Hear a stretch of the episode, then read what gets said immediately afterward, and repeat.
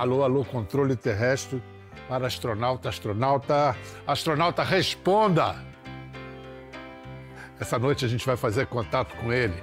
Está em plena viagem num espaço cósmico, tão longe, tão remoto, que só pode ser alcançado dentro de nós.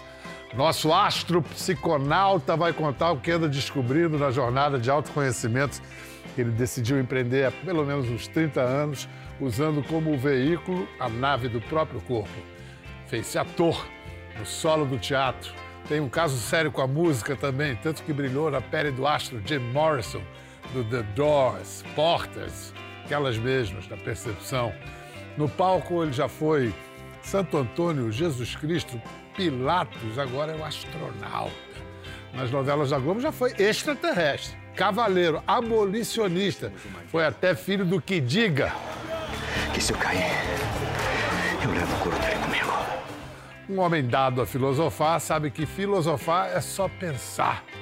O controle terrestre autoriza seu pouso. Câmbio, bem-vindo, Heriberto Leão. Câmbio, câmbio, câmbio. Aqui estou, aqui estou. Estou muito honrado que você veio pousar em nosso planeta. Eu que estou muito honrado. Sorte, cara. É, eu tô. Sorte minha também de, de poder estar numa conversa em que eu vou poder ser entendido e entender também. Porque é, esses assuntos, eles não são considerados assuntos sérios por algumas pessoas. Isso que sempre me deixou atônito. Mas eu acho que isso vem mudando. Primeiro, vem mudando. Vamos explicar para quem está vendo de que assuntos a gente está falando. Vamos lá. Heriberto está com a peça O Astronauta no Teatro Nair Belo, em São Paulo.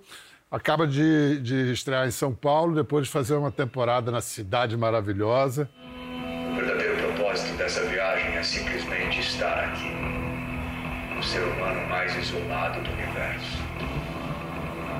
cercado por ferros finos, vidros, flutuando num vácuo imenso.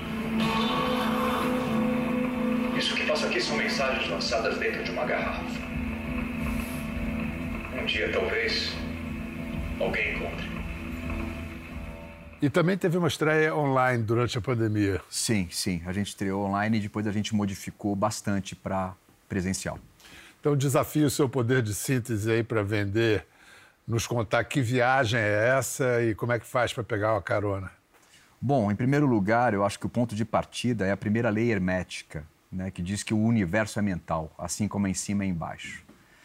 Ora, se o universo é mental, segundo a alquimia medieval, que é a mãe de todas as nossas ciências, né? Então há um certo preconceito, às vezes, a alquimia é papo de místico, não da alquimia, que veio a química, a física e tantas outras, biologia, tantas outras ciências.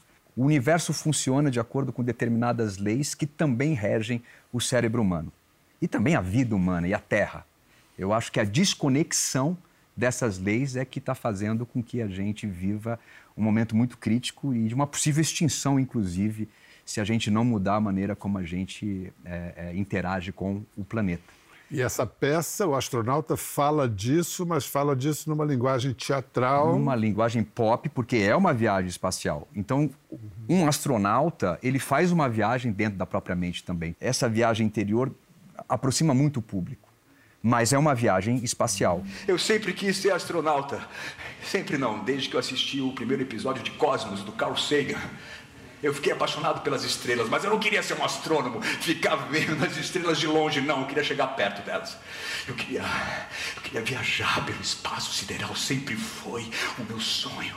A gente recebeu, né, a Terra recebeu uma mensagem em código Morse que veio de uma das luas de Saturno, dizendo: vem. E aí escolhem um astronauta, que é o nosso astronauta, que não tem nome, é o astronauta, porque somos todos astronautas. Uhum. Né? E a gente vai atrás de descobrir quem enviou essa mensagem e se realmente é uma civilização inteligente que está enviando. O texto original de quem é? É do Eduardo Nunes, que é um grande cineasta, um grande roteirista. Sim. Ele dirigiu o Unicórnio e Sudoeste, que são dois filmes espetaculares. Mas você botou a sua mão na hora de sim, adaptar? Sim, depois do online, porque ah. o online a gente fez durante a pandemia, né? Aí eu fui para a Serra Fluminense e eu fiquei muito em contato com a terra e plantando e mexendo na terra e comecei a me, a me lembrar da, da, da, da minha paixão pela contracultura e de como há uma relação é, é, é, muito íntima entre a contracultura e uma viagem espacial. Né? Porque a contracultura, o que é uma contra, o que é a contracultura? É um movimento né, artístico e filosófico que surge em meados dos anos 40, vai avançando nos 50 e 60, até culminar no movimento hippie. Né? Então eu resumiria a contracultura como um flerte, um romance entre as artes, música, literatura, cinema, teatro, com a filosofia e com plantas de poder, o estudo de plantas de poder que são os psicoativos, né? Você plantas tem... e fungos, né? E o, fungos. O reino que Exato. não é nem vegetal, nem mineral, nem animal, é. e é o reino, né? Está se descobrindo tanta coisa sobre. A gente já vai chegar lá no, no, nos fungos. Sim, porque eu... eles estão na peça, eles são. Eles estão na peça. Eles talvez sejam os protagonistas da peça. Mas quando, quando você fala que o astronauta está indo para Saturno, isso é hum, evidentemente, não tão evidentemente, uma metáfora, uma imagem de uma viagem de autoconhecimento. Sim. O seu caminho de autoconhecimento foi uma escolha sua ou uma imposição ou você foi escolhido? Eu acho que a gente escolhe e é escolhido ao mesmo tempo. Eu acredito muito na sincronicidade junguiana, né? Que ele diz que, que quando uma coincidência é significativa, ela já não é mais uma coincidência, ela é uma sincronicidade. E eu realmente acredito que a sincronicidade nos trouxe até aqui para eu estar conversando com você aqui. Seus pais tiveram que se conhecer, seus avós, nossos antepassados todos, os meus também. E... Não, teve, não teve um antepassado que falhou, né? Senão a gente não estava aqui. Não estaria aqui. Isso é incrível. Nós somos frutos dessa sincronicidade. De passar o gente. Agora, tem uma coisa espetacular do seu pai e sua mãe. Eles nasceram no é. mesmo dia, do mesmo mês, do mesmo ano. É. Então, eu acho que talvez o escolhido surja nessas coincidências maiores, talvez. Porque a minha avó além de ser a mãe da minha mãe, é, ela era junguiana, ela estudava, ela, ela, era uma autodidata em Jung, é de Serra Talhada, sertão pernambucano. E Jung e, chegou a e chegou, ela. ela fez só o quarto primário, mas era poetisa, enfim, era uma mulher muito letrada por conta própria, pintava também, uma grande artista e uma, e uma profetisa, assim, uma profeta. Ela tinha essa conexão misteriosa com a natureza, com as ervas e com as plantas e tal. E ela falava: Meu neto, a sincronicidade é para todo mundo, todo mundo teria que prestar atenção, é como se fosse uma linguagem de Deus. Isso palavras de Dona Lenira, tá?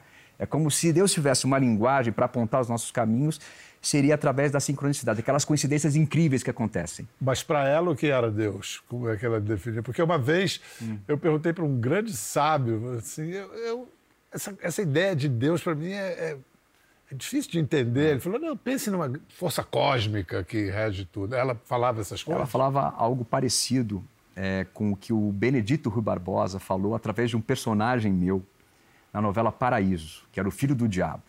E que era o filho do diabo porque ele via Deus na natureza. Então, era uma. Como uma, era o nome dele? Chamava Zeca, José Eleutério Ferrabraço. Né? E aí, ele diz isso no último capítulo da novela Paraíso e é exatamente o que minha avó pensava. E aí a gente está vendo uma imagem da Chapada, não é, é isso? isso aí, Você é. beijando a Natália é Dio. Vamos ver, mostra aí, cara. Roda esse VT para nós, paraíso. Que bacana.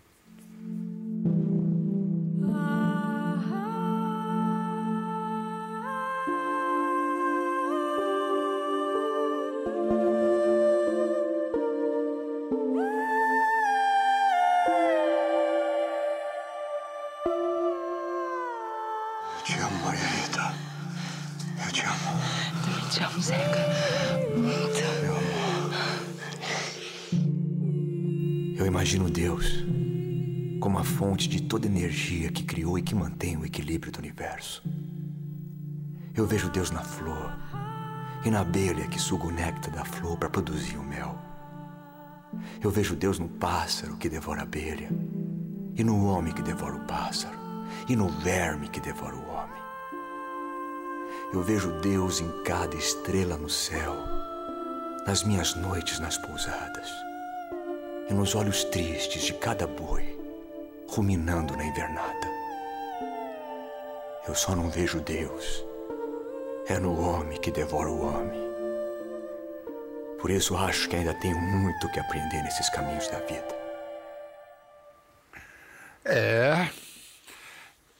Uma coisa que me ocorreu ouvindo é que fala de Deus, mas não é necessariamente religioso Não. no sentido convencional. Não, é, é- é no verdadeiro sentido, né? A etimologia da palavra religião vem de religare, né? Que é o se religar à terra. E é, essas são palavras do Benedito Rui Barbosa, que é esse grande dramaturgo, esse grande autor. Mas que que, é a um sua homem da avó já terra. tinha dito para você. Já tinha dito, porque a minha avó já era, era também uma, uma mulher da terra, né? Eu gosto muito de etimologia, né? De, de, de pesquisar sobre o que palavras Uhum. Eu também, significam. sou louco por isso. Desastre. Você sabe de onde vem? Desconectado das estrelas. Disaster.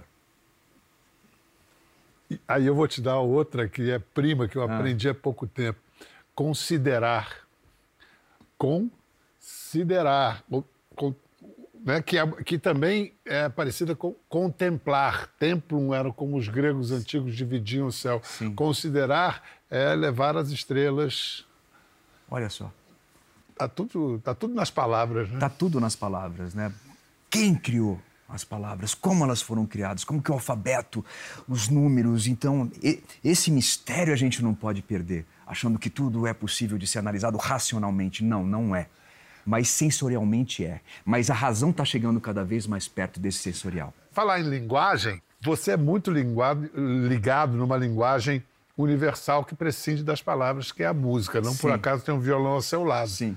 Aliás, na peça O Astronauta tem canções do David Bowie, Space Oddity, que é demais, cujo videoclipe é em disposição permanente no MoMA de Nova York, Starman. Quando é que a música se apresenta para você e ganha importância na sua vida? Você virou logo cantor? Como foi? Não, é, o meu pai foi empresário do Raimundo Fagner durante muito tempo, então os primeiros shows, assim, quando eu era moleque, foram do Fagner com o Robertinho de Recife tocando. Aí o Robertinho de Recife me deu a minha primeira guitarra, né? Que idade você tinha? Ah, eu tinha uns 11, 12 anos. Caraca! E aí, é, é, é, eu, eu fiquei apaixonado por, por aquele som brasileiro do Fagner, que é uma coisa nordestina árabe, do, do deserto, meu Duna, que eu também sou muito fã do filme Duna também, do David Lynch Aham. principalmente. Aham. E aí, é, o meu pai tocava muito violão também, meu pai adorava bossa nova, e meu pai muito musical, minha família muito musical. É, e aí, eu, eu adolescente, eu descobri um, um movimento punk e tinha outros amigos do Dante Alighieri que, que, que, que também eram desse movimento, éramos muito poucos. E a gente fez uma banda de garagem ch- chamada Desobediência Civil.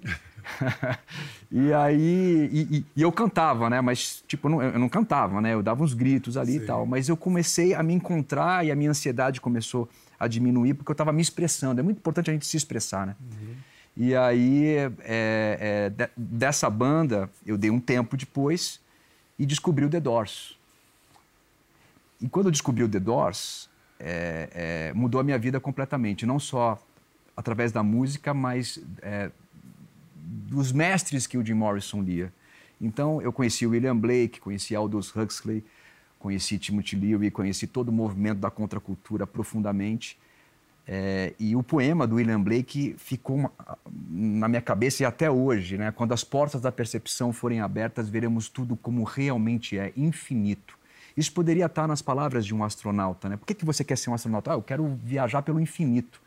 Mas se você conseguir abrir as portas da sua percepção, você vai ver esse infinito sem sair da Terra.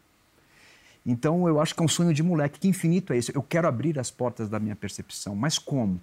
Estudando, se dedicando, sendo responsável, por mais contraditório que possa parecer, e focando numa frase do Renato Russo que eu, que eu ensino para meus filhos diariamente. Eu repito essa frase: disciplina é liberdade. Para você ser livre, você tem que ser disciplinado. Isso é um ator falando. Ninguém é ator sem disciplina. Não é? Não tem como. Não tem como. E há há uma citação atribuída ao Spinoza que é, liberdade é você conhecer os cordéis que te manipulam. Maravilhoso. É, que é lindo. E, Lindo. Que, e que tem a ver com o que você disse, né? Porque essa questão da responsabilidade aqui, desde 17, a gente faz programas aqui sobre esse, esse reviver do- da- dos psicodélicos, que começaram com um estudo científico e virou uma coisa recreativa Sim. na Califórnia. Sim. Aí veio a guerra às drogas e se né? deixou de estudar Exato. a, a- a psicodelia e agora a gente está estudando. E no Brasil tem o ayahuasca, a psilocibina, isso para além do recreativo, né? Para É, o terapêutico. Sim, né? porque não surge rec- recreativamente, né? A gente tem uma teoria na peça muito interessante que eu acho que você vai gostar. O astronauta? É, o astronauta. A peça começa com esse astronauta que, na verdade, depois você vai saber que ele está sonhando, tá? Ele está hibernando, mas ele está no início da peça ele encontra uma miniatura de um monolito do 2001, do Arthur C. Clarke e do Stanley Kubrick. E esse monolito se transforma num instrumento indígena, no maracá. E ele começa a bailar, e como um, um xamã, um pajé. E esse monolito, é, na nossa teoria da peça, ele é um Psilocybe cubensis. Ele é um, um fungo, Um fungo. que é um cogumelo, que contém psilocibina.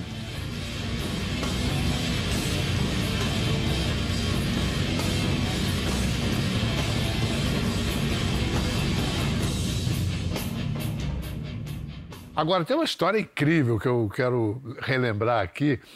O Heriberto fazia o Jim Morrison, a peça, ficou sabendo que vizinho ao teatro onde ele fazia estava simplesmente um bombeiro que encontrou o corpo do Jim Morrison morto no apartamento em Paris, dentro da banheira. Ele tinha ideia de quem era o, o cara que ele encontrou logo que ele encontrou? Ele, falou, que não. Não, né? Que depois ele ficou sabendo que era um dos maiores ídolos do rock mundial. E o incrível foi que eu tive a ideia de fazer essa peça quando eu descobri o Doors. Eu me apaixonei pelo Doors, compreendi o Doors de maneira equivocada e ao ler um livro chamado Riders on the Storm do John Desmond, ele me apresenta um outro Jim Morrison. Né? Uma das coisas que ele fala é Jim Morrison não é exatamente como no filme. Ele era às vezes daquela maneira. No filme ele está só quase que numa um trabalho Oliver Stone genial do Val tende ao Kilmer. exagero, é, né? É, o- não, o Val Kilmer está genial, absurdamente, é. mereceu o Oscar, inclusive. E aí é, é, eu pensei, eu vou fazer uma homenagem a ele, vou fazer um musical que eu vou contar esse outro lado, o lado solar do Jim Morrison. Só que demorou 30, sei lá, 25 anos para eu fazer. E quando eu- consegui finalmente fazer, tentei com a Bujanra, tentei com o Alcides Nogueira, vários. Não dava, não dava, não dava, não abriam, as portas não se abriam. Quando meu pai faleceu, que era um sonho dele também, que a gente fizesse essa peça, eu falei, eu preciso fazer homenagem a ele. E aí as portas com- começaram a se abrir. O Palácio da Concepção está ardendo! Olha! Vê como queima! Aqueça-se em suas chamas. Você é jovem demais para ser velho. Eu acho que é exatamente o contrário, Jim. Quando isso aconteceu, era uma semana antes, quando eu fiquei sabendo que o bombeiro estava lá, era uma semana antes do aniversário de 70 anos dele, no domingo do Fantástico. E no dia do aniversário, 8 de dezembro de 2013, quando o Jim Morrison faria 70 anos de idade, teve uma homenagem a ele no principal programa da TV brasileira. Então, isso, se isso não é uma coincidência significativa, uma sincronicidade, eu não sei o que é. Heriberto, tanto assunto com você, mas é, queria falar da, dessa coincidência, entre aspas, de você ter feito tantos é, personagens da fé cristã, né? Santo Antônio, Jesus Cristo, Pilatos. O próprio filho do diabo Sim. não deixa de pertencer, aliás. Como diz o Saramago, né, no Evangelho segundo Jesus Isso. Cristo, que eu fiz com Paulo Goulart, de Deus, tudo que interessa a Deus interessa ao diabo também. É, inclusive essa é uma das origens da rixa. Escuta, você. É verdade que você fez o, o Evangelho segundo Jesus Cristo com o Saramago na Sim, plateia? Na plateia, no Sesc Vila Mariana, na estreia. E ele foi falar comigo no, no meu ouvido, fez um elogio que é o sonho de qualquer ator com o autor vivo na plateia. Porque ele era ruim de elogiar, Sim. viu? É muito econômico nos elogios. Sim. O que, que ele te disse? Eu não vou falar assim, porque senão, mas eu vou falar que é tipo thumbs up, tipo. E sempre que eu preciso, eu lembro desse momento e da voz dele no meu ouvido, porque a vida é feita de altos e baixos o tempo inteiro. Tem momentos que a gente acredita na gente, tem, momentos que a gente não acredita. Então, eu sempre me pego, como no Benedito, nessas obras que eu fiz, nesses momentos, para poder falar assim: calma, é importante também é, estar no momento mais frágil. Porque a gente quer estar sempre. Não existe só vitória, não existe só sucesso. Eu aprendi muito isso com o Abujanra, que foi um mestre que eu tive, Antônio Abujanra, que o fracasso é mais importante que o sucesso. Vamos lá. Uh, lembrar um pouco do, do Heriberto na Globo. Ele agora é o astronauta no teatro, mas ele já foi ET. Mas é, a novela era O Amor Está no Ar. Foi é, a primeira novela? Alcides Nogueira, a primeira novela. E o ET tinha um nome, João Fernando Amaral. Esse é nome de ET? Pois é, é o nome dele, mas na verdade, no final. Codinome. Era o codinome, porque ele era um entrante. Era assim que ele era chamado. Ele, ele no final, se revela de Orion. O nome dele era Thor. Aí você vira um ator de grande sucesso na televisão. Eu vejo que você é um cara ligado, entender os valores mais que realmente importam na vida. E o sucesso tem muito de brilhareco às vezes. É. Como é que você dá sentido ao sucesso? Bom, é, depois eu mostro, porque foi cabocla que você estourou, foi, né? Foi, foi, uma loucura. Foi uma loucura. E é, aí? A minha vida foi sempre muito cheia de altos e baixos. E eu acho que isso me, me cicatrizou, me, me deixou cascudo. Então, e o Abu Janra me ajudou muito nisso. É, então, eu experienciei o fracasso e o sucesso muitas vezes. Né? Eu já fiz espetáculo com mais pessoas no, no, palco do que na plateia. E aí, você vai deixar de fazer a peça? Não, Não você faz às vezes com mais força até. É. Entende? E assim, aí vem esse pé no chão e vem a história da minha família, da minha família nordestina, da minha mãe, de Pernambuco. São 20 filhos, entendeu? Eles passaram por muitas coisas. Então, é, é, e também a própria vida nos ensina. Eu acho que nunca foi permitido por algum momento que eu acreditasse no sucesso, porque ele é muito perigoso. É... Então você já estava vacinado? É, eu continuo me vacinando, tomando doses anuais, assim, para não. Mas acho que agora não tem mais jeito. É, 50 anos já não. Eu acho que eu não vou ter recaída. Te contar mais uma coincidência que, é, por causa dessa coisa dos altos e baixos, eu lembrei de uma frase num, num conto. Eu, eu dirigi um filme adaptado de contos do Guimarães Rosa. Sim. Primeira pessoa que aparecia no filme, Paulo José. E a primeira fala do filme é uma filha do personagem do Paulo José. Pai, a vida é feita só de traiçoeiros altos e baixos. Não haverá para gente algum tempo de felicidade, de verdadeira segurança? E sabe o que ele responde?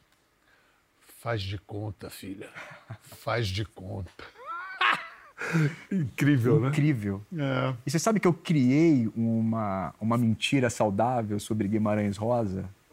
Se não for mentira, se for verdade, você vai saber, porque eu sei que é você, Lima Duarte, mais um que leram Grande Sertão não, das Imagina, estarado. Né? É, é, são é. poucos. Eu tentei, mas eu não consegui. Lê em voz alta que você é, vai embora. É, mas é, é, que leva. é difícil. O Sagarana eu consegui, porque eu assisti o espetáculo do Boi Voador, do, é. do Ulisses lá atrás, e me interessei. Mas Grande Sertão...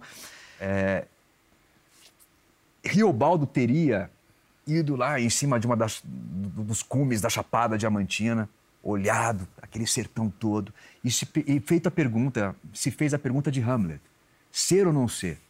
Eis a questão. E aí ele ficou observando tudo e aí ele encontra a resposta: ser. Tão. Ser muito. Se é para ser, seja muito, senão é melhor não ser. Vem cá, vamos ver uma cena, a cena final da novela em que Heriberto Leão estourou ao lado de Malvino Salvador. Heriberto era Tomé, Tobias era o Malvino, o Tobias era um cara meio brigão e o Tomé era um pacificador, digamos sim, assim. Sim. Mas aí deu ruim. Deixa eu acabar com a Não, Deixa ele comigo, Tobia! Ele vai ser no braço! Pelo amor de Deus! Valentina! Vai! Precisa escapar! Precisa!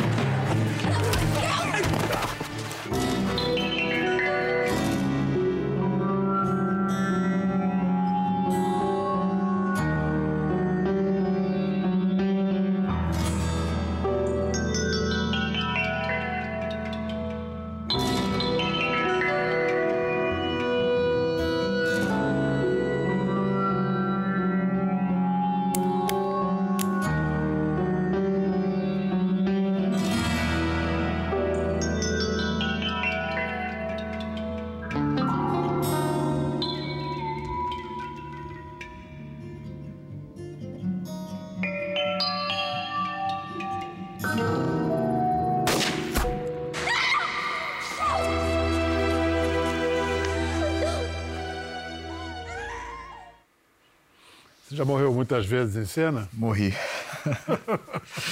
o Tony Ramos, quando chegou o capítulo da minha morte, eu fiquei muito triste.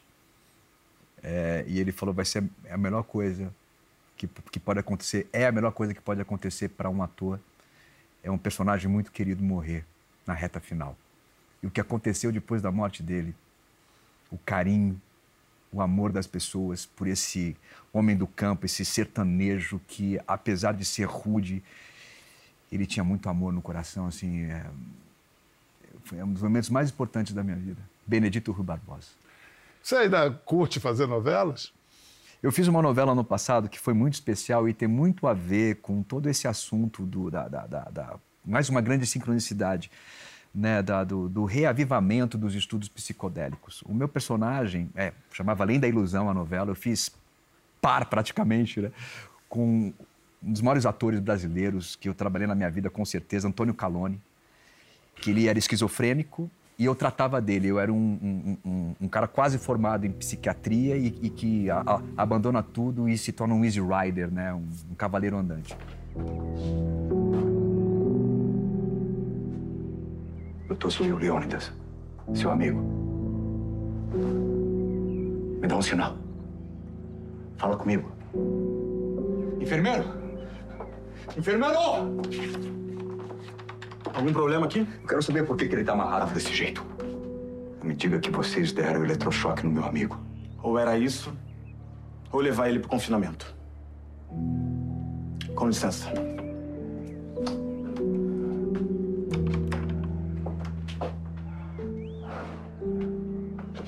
Doutor.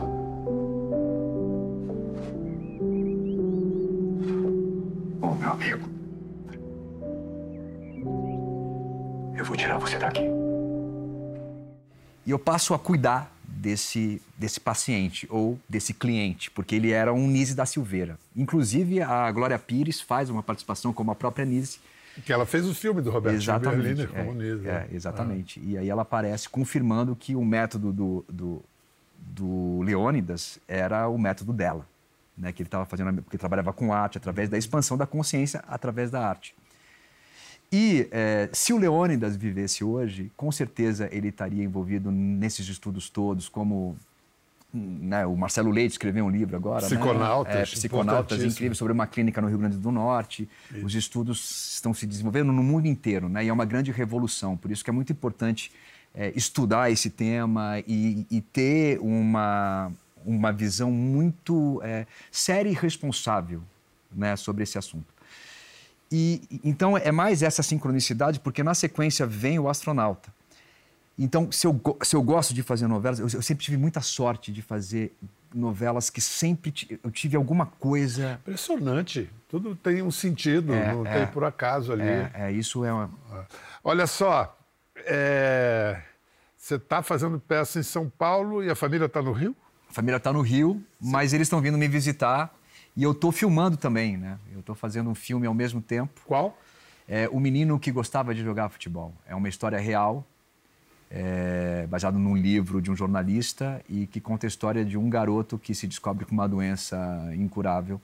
Ainda vou fazer, depois do, do astronauta, eu vou fazer meu primeiro espetáculo da Broadway, também aqui em São Paulo, Funny Girl, o personagem que foi do Omar Sharif. Cara, isso eu achei espetacular. Você vai, fazer, vai cantar. Funny Sim. Girl foi um sucesso. É. E aí o diretor, quando me convidou, eu gosto muito do Omar Sharif e, e é um, né, um jogador, é muito interessante o personagem. Eu falei assim, vou poder é, fazer do meu jeito, porque assim, eu não, não gostaria de cantar como eles cantam na Broadway. Eu acho bacana, mas não é não é a minha. Eu sou um cara do rock and roll e tal. Ele falou, estou te chamando exatamente por isso. Então eu acho que vai ser interessante, talvez uma né, quebrar um paradigma aí de como se canta na Broadway de uma outra forma. Promete, hein? É, tô curioso também. Pô, Heriberto, não tem palavras, cara, para dizer que barato que Pô, foi te encontrar obrigado. e ver tantas afinidades e é sincronicidades. Vamos em frente. E aí você vai cantar pra gente agora, né? Você, o, o, o álbum, quando sair, você volta para falar do álbum, para fazer um programa musical. Fechou. Mas é uma canção que você fez em parceria com seu pai? É, meu pai, o meu pai, ele era meu capitão, né? Ele acreditava mais em mim do que eu, entendeu? Quando eu estava nos momentos em baixa, é, sem, sem conseguir pagar condomínio, pagar aluguel, pagar nada, e eu falava, deixa eu trabalhar com você então, deixa eu fazer alguma coisa. De jeito nenhum. Você é um artista, você é um ator. Você não pode desviar, se desviar da sua lenda pessoal. E foi exatamente por não, não ter, por eu não ter me desviado da minha lenda pessoal, que eu estou aqui conversando com você, tendo essa honra, esse privilégio de poder contar essas histórias, de poder estar falando com, com as pessoas que estão em casa assistindo. Você tem o nome do seu pai. Eu tenho o nome do meu pai. O meu pai, ele tinha também uma metalúrgica é, que trabalhava com irrigação. E, Empresário de artistas Sim. que tinha metalúrgica. Sim. E ele conhece o Fagner meio que misturado com um, um açude em Oroz, que meu pai fez a válvula dispersora desse açude. No, no- no escritório do meu pai tinha um monte de coisa de água e de música.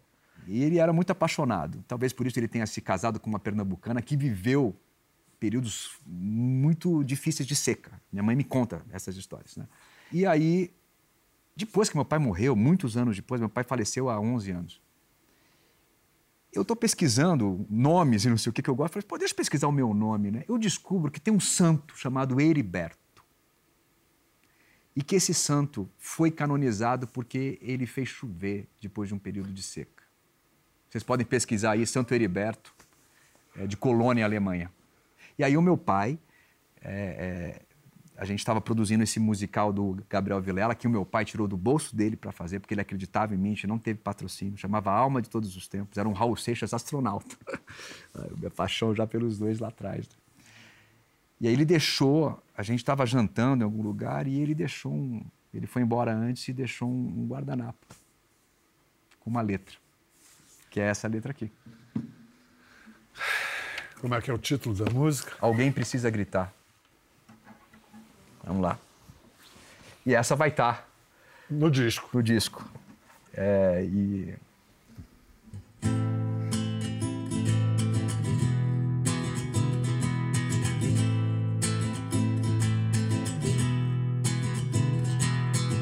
Alguém precisa gritar, alguém precisa gritar contra essa conspiração do silêncio que existe entre nós.